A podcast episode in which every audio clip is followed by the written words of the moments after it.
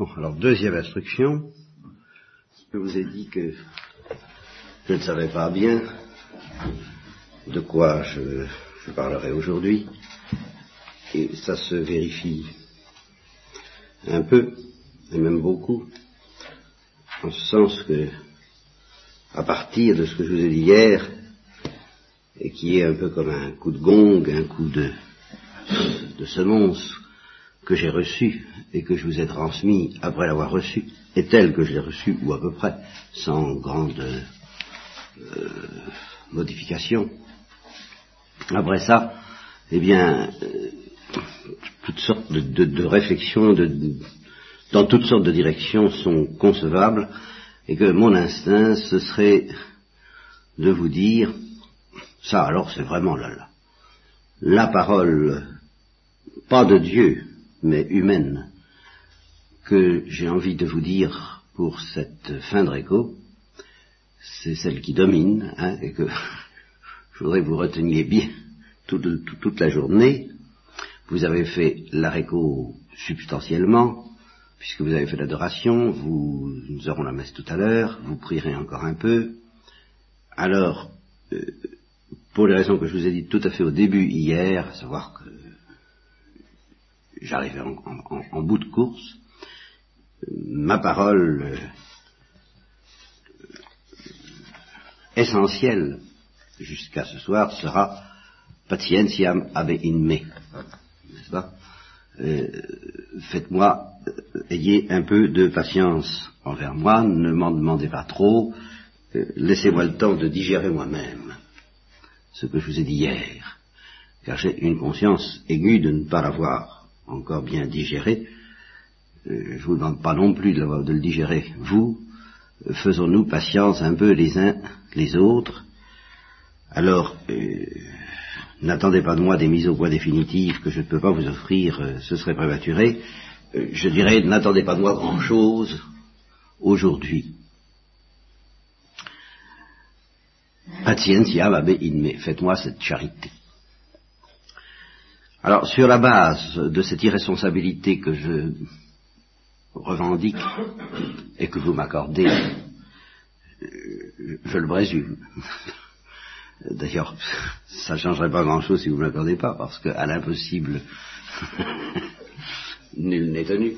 Sur la base de cette irresponsabilité, ben, nous parlerons, comme nous pourrons, un peu à bâton rompu, une première remarque qui m'est venue à l'esprit à propos de ce jumelage dont je vous ai parlé, et aussitôt que j'ai moi-même voulu non pas vous donner l'exemple, mais euh, mettre en œuvre pour mon propre compte ce que je vous proposais, j'ai immédiatement compris, et très, de manière très vive, que dans ce jumelage, et une fois de plus, euh, nous, nous, étions beaucoup moins euh, donateurs que receveurs. J'ai immédiatement entrevu que c'est plutôt dans l'autre sens que j'y pensais, en sens que j'avais beaucoup à recevoir de la prière et des sacrifices et des souffrances de la personne choisie par Dieu, car il n'est pas question que nous la choisissions nous. Nous nous offrons à la Providence et au Saint-Esprit pour euh, la choisir. Nous pouvons l'imaginer un peu à notre gré en espérant que le Saint-Esprit nous guide. Bon, ben, dès que j'imagine quelqu'un dans cette situation, je me sens beaucoup plus tributaire de ce que cette personne peut me donner, de par les, grâces inévitables qu'elle reçoit du fait qu'elle connaît la huitième béatitude, la béatitude des persécutés, qui, consomme toutes les autres, beaucoup plus que je ne peux apporter quelque chose. Simplement, simplement, il y, il y a une certaine manière de jouir de l'existence bon, qu'on ne peut pas avoir de la même manière si on ne ferme pas la porte au cri de quelqu'un qui qu'on aime et qui s'ouvre à côté que si on la ferme. Voilà, c'est tout.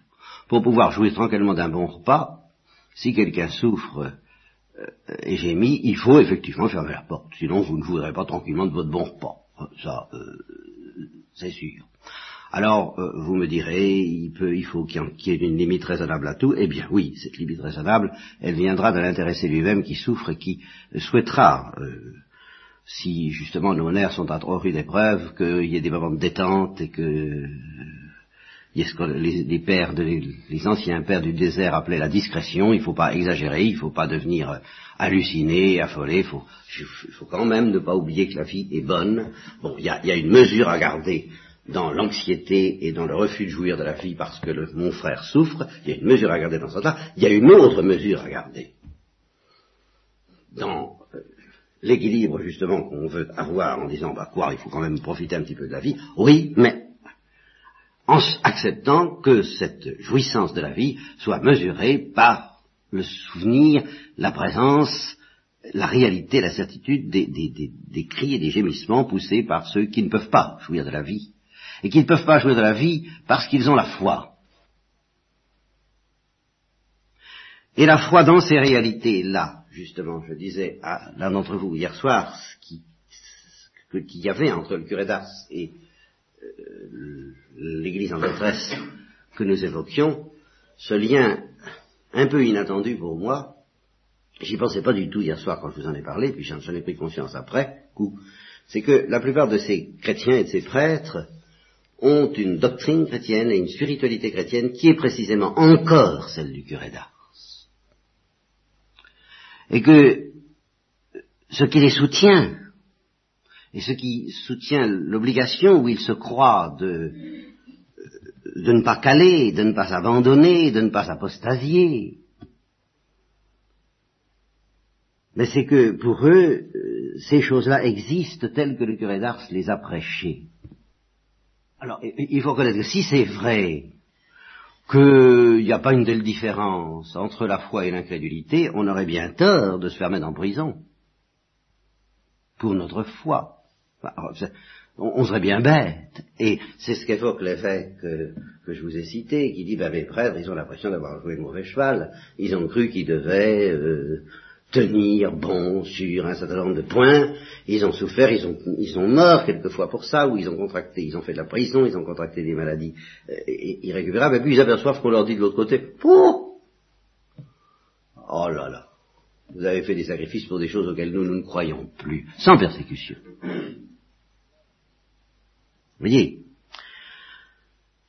Alors, euh, justement, la première grâce que je demande à ces, chrétiens, c'est de garder euh, leur foi, parce que le, leur écœurement et leur nausée, quand ils voient qu'on brade ce pourquoi ils donnent leur vie, pourquoi ils souffrent, euh, les pousse incontestablement alors à une grande tentation d'amertume, de révolte, d'aigreur, euh, qui est une tentation pour laquelle il faut, il faut, prier pour qu'il n'y tombe pas, parce que quel dommage, comme dirait le curé d'Ars, d'avoir souffert tellement, si c'est pour perdre l'onction et la douceur de la charité, que gardent les meilleurs d'entre eux, dit cet évêque. Bon. je disais donc que leur foi est quelque chose du, même ordre que celle du, curé d'Ars et leur pratique religieuse aussi. Alors, le curé d'Ars, qu'est-ce que c'est que ce, qu'est-ce que c'est que ce bonhomme-là? C'est, que faut-il penser Et avons-nous les moyens de savoir ce qu'il faut penser de cette méthode de refuser l'absolution pendant six ans? Alors, une page du Monseigneur Trochu, qui ne peut pas être suspecté, lui, d'être euh, dans les idées modernes, va tout de même montrer qu'il faut, je ne dis pas en prendre en laisser, mais voir les choses avec, euh, disons, une certaine intelligence. le curé d'Ars ne donnait l'absolution aux pécheurs qu'après s'être assuré de la sincérité de leur repentir. Certainement jusqu'en 1840. Alors là, évidemment, c'est un détail important à savoir. Il y a eu un tournant dans la pastorale du curé d'Ars à partir de 1840. Certainement jusqu'en 1840, il fut rigoriste, comme on l'était alors dans la plupart des confessionnaux de France. Il suivait encore les principes qu'on enseignait vers 1815 au grand séminaire de Lyon à partir de 1840. Alors grâce à toutes sortes d'influences et surtout la théologie de saint Alphonse de Ligorie qui venait de sortir en français, le curé d'Ars visiblement se montra moins sévère. là, tout de même, l'erreur est humaine, même le curé d'Ars peut bah, se laisser influencer par euh, un milieu. Seulement justement, je retourne ça dans les deux sens. Je dis, si un saint comme le curé d'Ars peut se laisser influencer par un milieu rigoriste au point d'exagérer dans le rigorisme, eh bien, un homme pieux aujourd'hui, un, saint prêtre et un saint évêque, peut se laisser influencer par le milieu complètement en voie de décomposition euh, de la théologie actuelle. Alors, euh, c'est pas parce qu'il accepte ça qu'il a forcément raison. De même que c'est pas parce que le curé d'Ars pratiquait ce rigorisme que ce rigorisme était exactement conforme à l'intention de Dieu. Bon sauf des cas tout à fait exceptionnels, mais il y en a eu encore, enfin, sauf des cas tout à fait exceptionnels, on ne le vit plus ramener à son confessionnal le même pécheur jusqu'à cinq, six ou sept fois. Donc là, il y a eu une évolution. Voyez. Et puis, tant d'aveux reçus lui avaient montré la misère de l'homme. Il en avait ressenti une profonde pitié. Il avait compris enfin qu'avec elle, il faut être bon sur tout cependant jusqu'à la fin. Alors là, voilà ce qui me semble marquer quelque chose euh, euh, qui ne passe pas, et qui n'aurait pas passé même au XXe siècle, dans le cœur et l'attitude et la pastorale du curé d'Ars, mais euh, jusqu'à la fin. Avant d'absoudre un pécheur invétéré, M. Vianney exigea des indices suffisants de conversion. Ceux qui ne voulaient pas quitter un état de damnation au dire d'un prêtre le trouvaient inflexible il imposait rigoureusement les sacrifices nécessaires. C'est ainsi, alors c'est un exemple, qu'il obligea une dame de Paris à brûler tous les mauvais livres de sa bibliothèque avant de recevoir l'absolution. Bon.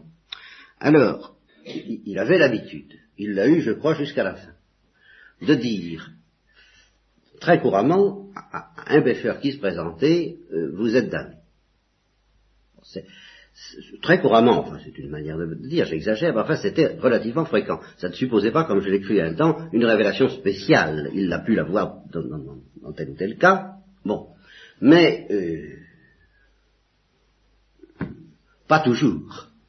Et, facilement et volontiers, devant le tableau que lui offrait l'âme, euh, qu'il scrutait avec ou sans lumière prophétique spéciale, il y avait toujours une espèce de, pénétration prophétique au cœur de l'âme de quelqu'un, eh bien, euh, j'évoque entre autres une, une, grande pécheresse qui revenait du Midi et qui euh, était passée par là, et il faudrait que je, retrouve l'endroit, je ne pas vous le retrouver, et elle, se confesse, et je crois qu'il il la confesse d'ailleurs, parce qu'alors là, à l'aide de révélation, il dit, il y a telle et telle chose, vous avez fait telle et telle chose, voilà dans quel état vous êtes, alors elle lui, elle lui dit, mais alors c'est terrible, il faut que je, ah oui, c'est ça, je crois. Il cause, il cause. Elle ne se confesse pas tout de suite. Ils causent tous les deux. Et alors, euh, il lui dit, ben voilà, voilà où vous en êtes, n'est-ce pas? Et alors, euh, il dit, ben alors je vais me confesser. Et c'est là qu'il lui dit, c'est pas la peine. C'est pas la peine. C'est pas la peine que je vous confesse parce que je lis en vous deux démons, le démon de l'impureté et le démon de l'orgueil, euh, qui sont tels que vous, vous, allez retourner à Paris inévitablement et vous allez sauf s'il se produit un certain miracle, vous, vous n'en sortirez pas. Mais c'est pas la peine que je vous confesse. Il dit ça carrément. Pas et, euh, et il lui montre, ah oui, il, je, je, je, vais voir on revient, et, alors, et il lui dit, et voilà ce que vous arriverez à faire, petit à petit. Et alors lui, c'est pas possible, j'irai pas jusque là. Il dit, ben, tel que vous êtes parti, si, c'est, vous irez jusque là. Et elle, rentre effectivement à Paris, elle se laisse prendre de nouveau effectivement par ce qu'avait prévu et prédit le curé d'Ars, mais alors là, elle a, euh, elle a peur. Elle a, elle a tout de même horreur de ce qui se passe, et euh, le cas miraculeux qu'il avait prévu comme pouvant la sauver se produit. Donc, et c'est là ce que je voudrais arriver, ce qui, m'impressionne. J'ai l'impression que je, crois pouvoir dire, j'en sais rien, je ne suis pas un historien, je ne connais pas tous les détails, mais c'est l'impression que j'ai très forte que jamais il n'a désespéré personne. Je trouve ça très, très remarquable. Que, en fait, jamais il n'a désespéré personne. Alors je dis, je me trompe peut-être, peut-être que c'est arrivé. il, y a, eu un cas où il y a, mais il n'a pas désespéré en fait, mais enfin on lui a ramené quelqu'un, après lui a ramené quelqu'un à qui il avait dit vous êtes damné, et qu'il dit ben, cette, personne est, convaincue d'être damnée, dans espoirs. Il l'a tout de suite rassuré. non pas en sens qu'il lui a dit j'ai exagéré, j'ai rien dit, mais en sens que précisément, c'est là où c'est là où moi je, précisément cette parole, vous êtes damné, avait produit l'effet que Dieu voulait. Voilà. Et alors, j'affirmerai deux choses. Premièrement, cette parole, à elle toute seule, était rigoureusement impuissante à produire cet effet. De sorte que on a raison de dire que c'est trop commode d'être rigoriste, c'est trop commode d'être dur, c'est trop commode d'être euh, de faire comme beaucoup de prêtres euh, ont fait, surtout au XIXe siècle et encore au XXe, justement d'imiter la dureté du curé d'Ars, et puis de ne pas convertir. Voilà. Être dur sans convertir, ah, alors là, en effet, c'est, ça peut être monstrueux.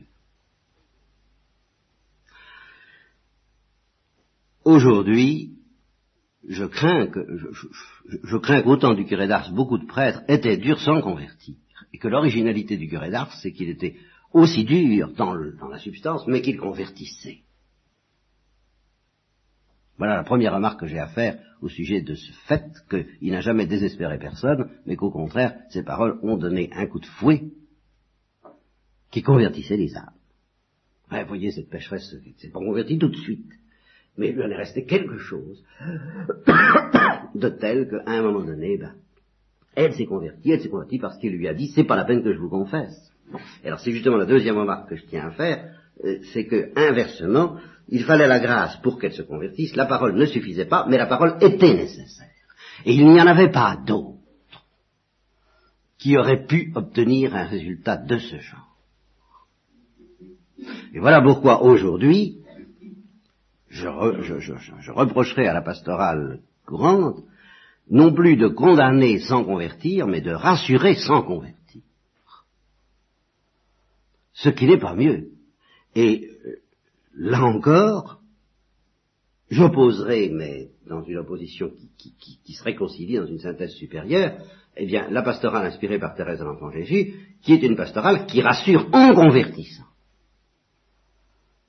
Parce que ça aussi, il peut arriver, il y a des cas, et il probable qu'ils sont plus fréquents au XXe siècle qu'au XIXe, parce que justement nous sommes dans une telle mélasse, dans une telle détresse, dans une telle angoisse, dans une telle anxiété, qu'en effet il est possible la plupart du temps, et je reviendrai là-dessus parce que ça a été, ça a été quand même un peu ma pastorale, au moins individuelle pendant, pendant tout, pendant longtemps, j'ai voulu me mettre un peu sous la bannière de Thérèse de l'Enfant Jésus, j'ai cru sentir beaucoup de détresse chez, beaucoup d'âmes, je me suis souvent dit c'est un manque de confiance qui, qui les perd, et alors avant tout, ben, il faut convertir en redonnant confiance en Dieu, puisque cette confiance est en train de se perdre.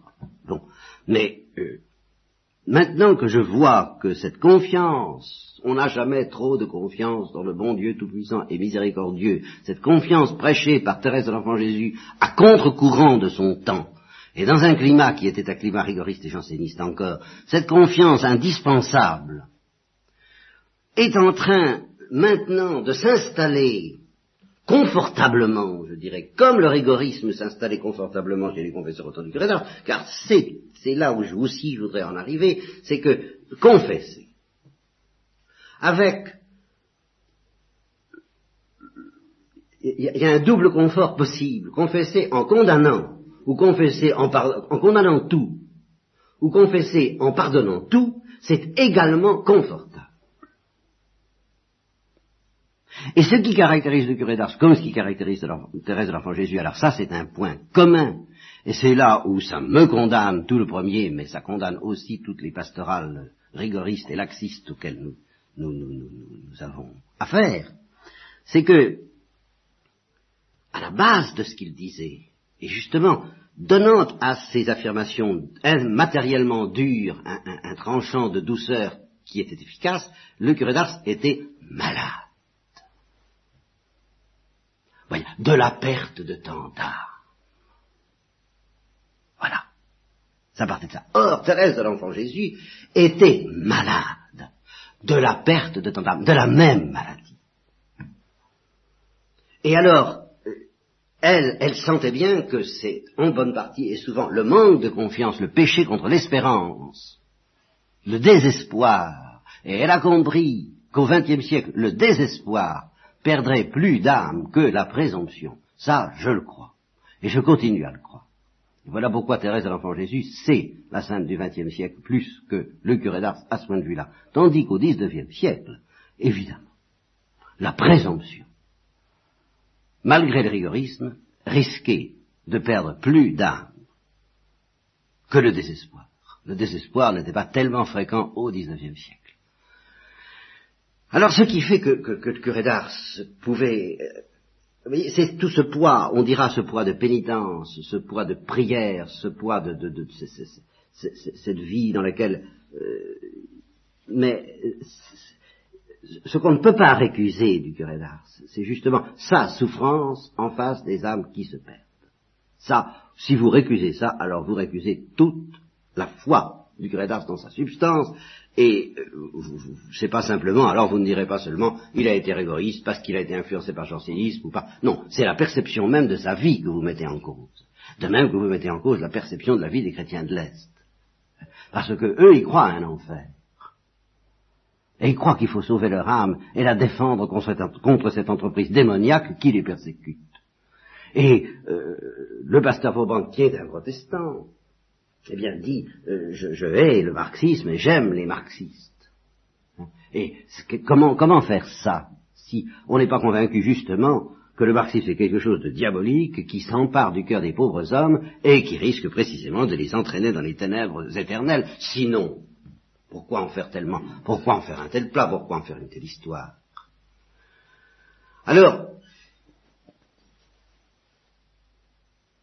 en quoi a consisté cette espèce de, trouble qui, s'est emparé de moi, je l'avoue, en, lisant ces, textes à la fois du Père Verenfried et du, du curé d'Ars, c'est que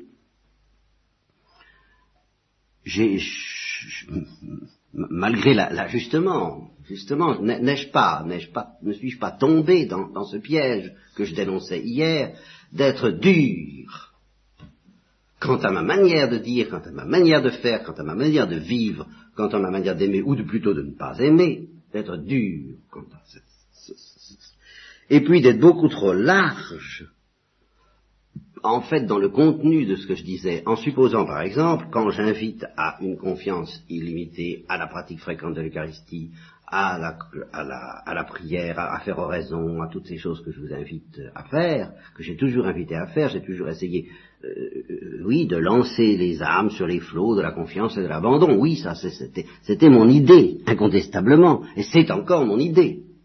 Mais, n'ai-je pas été lâche?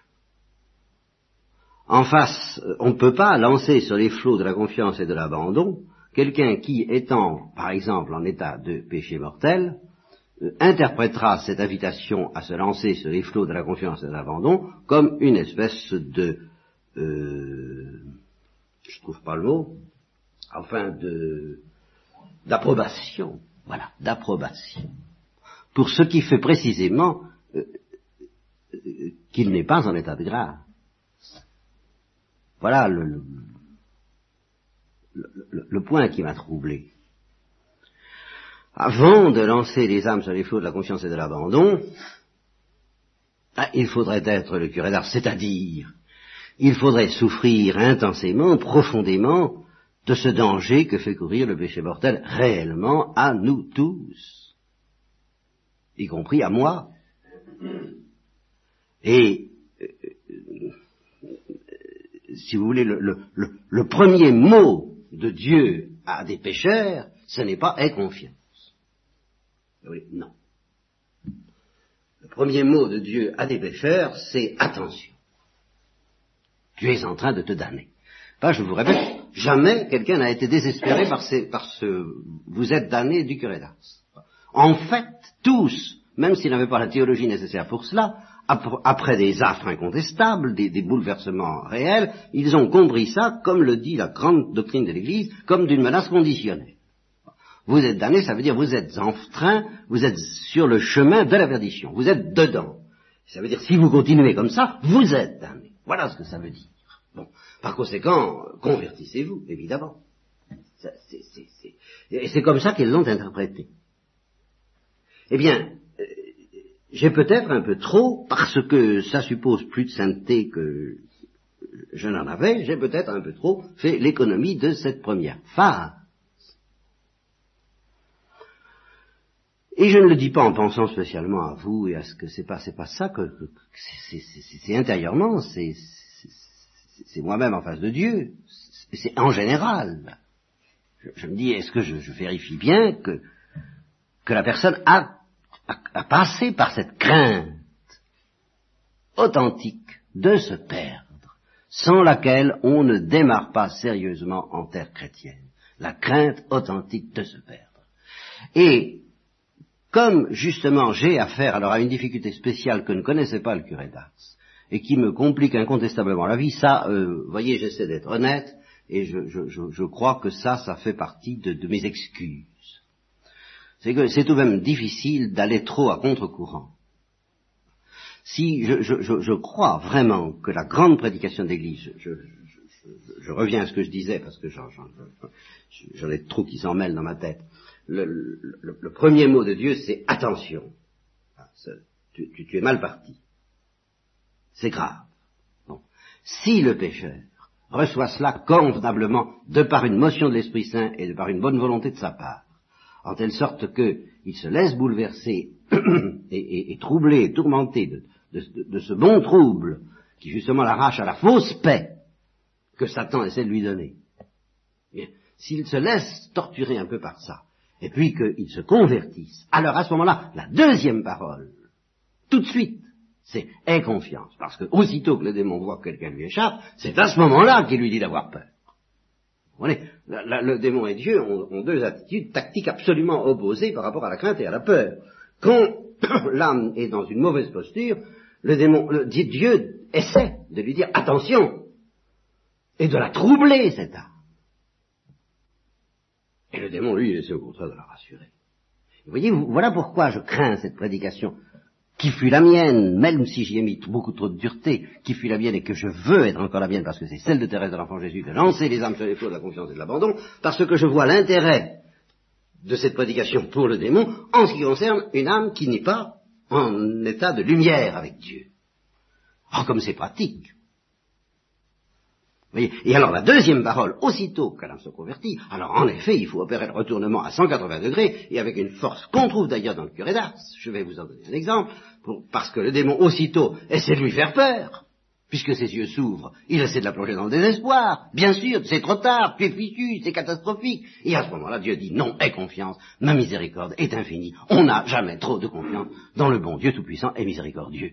Et je dis que le curé d'Ars en donne un exemple parce que euh, il était extraordinairement large au sujet de la pénitence qu'il infligeait. Une fois qu'il avait donné le coup de fouet, vous êtes damné, et que vous voyez bien que le pénitent était bouleversé et qu'il se convertissait, alors à ce moment-là, il lui infusait une pénitence euh, très légère. Et alors les confrères, là, lui disaient, mais enfin vous exagérez, vous êtes trop large. Et il disait, non, non, non, non, euh, il s'est converti, mais oui, mais il faut qu'il y ait une pénitence proportionnée. Eh bien, euh, je la fais. Et puis je lui donne euh, ce qu'il peut faire. Le reste, je m'en charge. Vous voyez, alors là, ça c'est l'autre attitude. Vous voyez, la deuxième, le deuxième mouvement de la prédication. Mais ça ne peut être que le deuxième. Et une chose aussi qui fait que je, euh, il ne faut pas que j'oublie de vous dire pourquoi ça m'est particulièrement difficile de prendre cette attitude aujourd'hui, mais à, propos de cet état, de cette première parole qui doit être celle du curé d'Ars, mais du prêcheur en général, attention, tu es mal parti, tu es en danger, on peut mettre des tas de gants pour dire ça, euh, prenons garde, etc. Lui, le curé d'Ars, il prenait pas de gants parce que justement il avait assez d'amour pour vous êtes damné. Mais ça revient, ça revient au même, parce que c'était pas irrémédiable, c'était pas le jugement. C'était au contraire la, prédication. Bon, eh bien, euh, il y a les, gros péchés, ceux qu'on, enfin, les gros péchés, ceux qui paraissaient tels au curé d'Ars, et, dont on parle maintenant, mais il y en avait un qui pourtant est bien présenté dans l'Apocalypse comme plus grave que tous les gros péchés, et qui est vécu par nous comme moins grave, alors que c'est pourtant le contraire, c'est la tièdeur. Alors là, nous voilà vers suite abstraite. Or, il existe, je, sais, un, sermon du curé d'Ars ou plusieurs sur ce qu'il appelle l'épouvantable état d'une âme tiède. Alors, qu'est-ce que ça veut dire? Bah, Ça veut dire que la tièdeur visée par le curé d'Ars dans, ce, dans cet épouvantable état d'une âme tiède, c'est la tièdeur péché mortel, Car il existe un péché mortel de tiédeur. là, je n'ai pas le droit de vous le cacher. Justement, voilà où je risque d'être... Euh, comprenez, il existe une misère, ah oui, qui est vénielle, il existe, nous sommes lamentables, nous sommes pauvres, nous sommes insuffisants, nous sommes médiocres, oui, ça si vous voulez, mais ça n'est pas être tiède. La tiédeur est un péché mortel, et si je le prends d'après l'Apocalypse, c'est un péché mortel plus grave que d'être chaud ou froid. Chaud, bon, c'est l'amour, froid, c'est la révolte, par exemple, ou le désespoir, par exemple. Ah, si tu étais chaud ou froid. Mais parce que tu es tiède et que tu n'es ni chaud ni froid, je te vomirai de la bouche. Euh, c'est pas plus drôle que ce que dit le curé d'Ars. Bon, alors, devant l'épouvantable état d'une âme tiède, le curé d'Ars et toute l'Église a toujours éprouvé le besoin de dire attention, Arthur, Arthur, vous êtes mal parti. Et plus mal parti peut-être que si vous commettiez des gros péchés visibles, peut-être. Et une fois, alors que on a accueilli cette parole avec le trouble qu'elle doit provoquer dans une âme qui est installée dans une fausse paix, alors on peut lui donner enfin la paix de Dieu, la vraie paix de Dieu. Bon, pour ça, il faut être un saint, pour ça, il faut, il faut, il faut, il faut, il faut aimer, il faut toutes choses que je ne sais pas faire et qui sont à mon, à mon passif pour, ne pas faire cette prédication comme il faut. Alors, à mon, à mon, à mon, à ma décharge, je ne dirais pas à mon actif, mais à ma décharge, ben, il n'y a que quand on a affaire à une conspiration de, prédicatoire, à une conspiration universelle, selon laquelle, ah non, cette première phase, euh, elle est dépassée définitivement, c'est un christianisme périmé, et il n'est plus permis, sans être suspect de tomber dans l'anachronisme, la bêtise ou la dureté, de dire aux, âmes, attention, vous êtes mal partis, ah, effectivement, quand on est un peu tout seul, et sur ce point, je me sens singulièrement seul, je, l'avoue, il y avait le père Roustan, il est mort. Alors maintenant, ben, il n'y en a plus beaucoup, et puis souvent, ben, je reconnais ceux qui gardent cela, gardent cette attitude, alors souvent ils y mêlent du fiel plus que du miel, de, de, de l'aigreur, de, de, toutes sortes de d'attitudes qui ne sont pas du tout celles du curé d'Ars, qui ne sont pas du tout celles de l'amour, et qui fait que je ne peux pas me, rattacher à ça, et que si, peu d'amour qu'il y ait dans mon cœur, c'est pas dans cette ligne et dans cette attitude que je cherche à, m'insérer, ou, surtout pas. Alors, euh, oui, ça, euh, c'est pas commode. Et c'est pour ça que, à ma manière, je voudrais reprendre la parole de Saint Paul, si vous pouviez supporter de ma part un peu de folie, c'est-à-dire euh, cette originalité qui n'est originale que par rapport au temps présent, qui ne l'est pas par rapport à la grande tradition de l'Église, que de, supporter que, je vous apporte peut-être un peu de trouble avant de pouvoir vous apporter la paix. Alors je sais qu'il y a, il y a toutes sortes. Le, démon fait bien son métier, il fait, très bien son boulot, lui. Alors là, les, serviteurs de Dieu ne font pas toujours bien leur boulot, mais les serviteurs du démon font toujours très bien. Alors, tout est embrouillé au possible. Je viens de vous dire, il y a une fausse paix, bien sûr, que le démon a, intérêt à, en retenir. Il y a aussi alors des états psychiques. Alors, alors qui sont la bouteille l'encre des états psychiques tellement compliqués que, évidemment, devant ces états psychiques, au fond, le grand problème qu'il pose pour un prêcheur, c'est est, de, quelle parole ce, chrétien ou ce, non-chrétien est-il redevable Est-ce que, en fin de compte, ce qui va le guérir de ses, de, ses peurs, de ses anxiétés, de ses angoisses, de ses, de ses tourments psychiques, est-ce que ça ne va pas être la vraie peur? Ou est-ce que c'est la confiance? Qu'est-ce qu'il faut lui prêcher? Les flots de la confiance et de l'abandon, ou les flots de la confiance et de l'abandon après un coup de semonce. Car ce n'est qu'un coup de semonce, ça ne dure pas longtemps une fois que c'est vraiment reçu. Un coup de semonce qui peut aller très loin jusqu'à dire ça ne sert à rien de vous confesser. Vous voyez, comme, parce que le curé d'Ars disait à cette pénitente. Eh bien, ayez pitié des pauvres prêcheurs et des pauvres confesseurs, dans la mesure précisément où ils essaient d'avoir pitié de vous et de les aider dans leur tâche en aimant la lumière. C'est tout, en aimant la lumière, quelle qu'elle soit. Si nous sommes humbles, nous la recevrons. Dieu nous la donnera. c'est infaillible. Mais cette humilité, justement, qu'il s'agisse de l'humilité, qu'il s'agisse de la confiance, qu'il s'agisse de la supplication, tout ça ne va pas sans que le Saint-Esprit nous soit donné. Et le Saint-Esprit ne nous manquera pas, mais, je ne peux pas vous donner de trucs. Vous comprenez? Je pourrais vous dire, euh, je vous dis, ayez confiance, et eh ben cette confiance peut en, peut, en fait nourrir euh, un endurcissement qui s'en fait pas, qui s'endurcit d'autant plus tranquillement qu'on lui dit d'avoir confiance. Si je vous dis supplier, ben la supplication peut être égoïste, et peut-être, euh, mon Dieu, viens me tranquilliser, viens me tirer de là, viens me donner mon... Qu'est-ce que vous voulez? Il n'y a rien qui puisse remplacer l'amour. Voilà celui qui, laisse entrer l'amour dans son cœur, même s'il est en état de péché mortel, cet amour va le troubler, mais cet amour va le sauver. Cet amour va le troubler, c'est précisément parce que ça va déranger son équilibre, mais cet amour va le sauver parce que ça va l'amener à une supplication qui ne va pas être purement égoïste, qui va venir de l'amour.